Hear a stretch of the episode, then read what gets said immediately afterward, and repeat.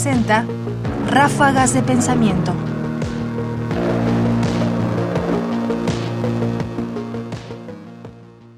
¿Qué hace el filósofo? En una entrevista con Juan Diego Béjar, el filósofo mexicano Ricardo Hornefer, de la Facultad de Filosofía y Letras de la UNAM, nos dice o nos revela de alguna forma qué es lo que hace el filósofo. Señalar cuál es, según yo, el quid de la filosofía. Y el quid de la filosofía es el pensar y el dialogar. Ya Platón, en dos de sus obras, en el Teteto, son diálogos, en el Teteto y en el Sofista, define el pensar del siguiente modo, el diálogo interior y silencioso que lleva a cabo consigo el alma misma. Esta es una de las funciones que tiene que ser el filósofo, detenerse en aquello que lo confronta no de manera extraordinaria, sino a lo que nos enfrentamos cotidianamente. ¿A qué nos enfrentamos cotidianamente? A la vida.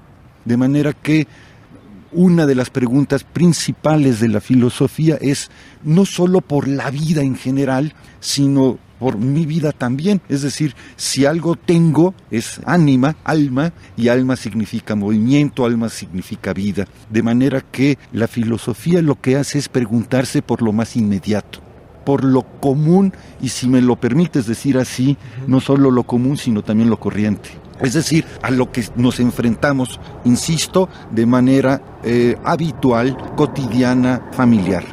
Lo que hace el filósofo es aprender que no es nada sencillo, es aprender a sorprenderse de aquello que, como diría Heráclito, de aquello que aparece día tras día. De eso nos tenemos que sorprender. Todos nos sorprendemos por un fenómeno extraordinario que nunca habíamos visto o muy pocas veces habíamos visto. No, la, la filosofía, bueno, también nos sorprendemos de eso, claro está, pero nos sorprendemos sobre todo, insisto, de aquello que nos aparece de manera inmediata. Ráfagas de Pensamiento. Y siempre es bueno volver con los primeros griegos, porque efectivamente nos dejan saber y nos dan esta sensación como de que todo era nuevo para ellos, y que esta capacidad de sorprenderse por lo más cotidiano y lo más común es el rasgo más característico de aquellos filósofos, y por supuesto de nosotros filósofos, de todos aquellos que de alguna manera queremos indagar las cosas cuando uno se sorprende por el uso de una cierta palabra en un cierto contexto, o cuando uno se sorprende por la aparición de ciertas cosas, por ejemplo en la cocina, que no suelen estar ahí y que ahí están, o incluso las que están ahí desde siempre, ¿por qué están ahí? ¿Por qué debe de haber unas tijeras en la cocina? ¿Qué dice eso de nosotros como seres humanos? ¿Cómo nos organizamos con el mundo a partir de eso? ¿Cómo nos pensamos?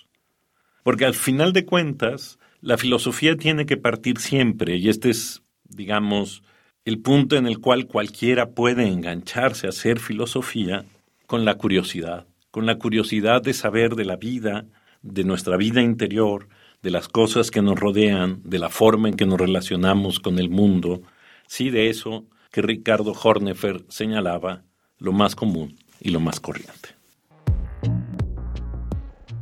Ricardo Hornefer, fragmento de una entrevista conducida por Juan Diego Béjar Serrano para el podcast El Orden del Caos de la Facultad de Filosofía y Letras de la Universidad Autónoma de Sinaloa, publicado el 1 de mayo de 2023. Comentarios: Ernesto Priani Saizó. Producción: Ignacio Bazán Estrada. Más información en la página ernestopriani.com.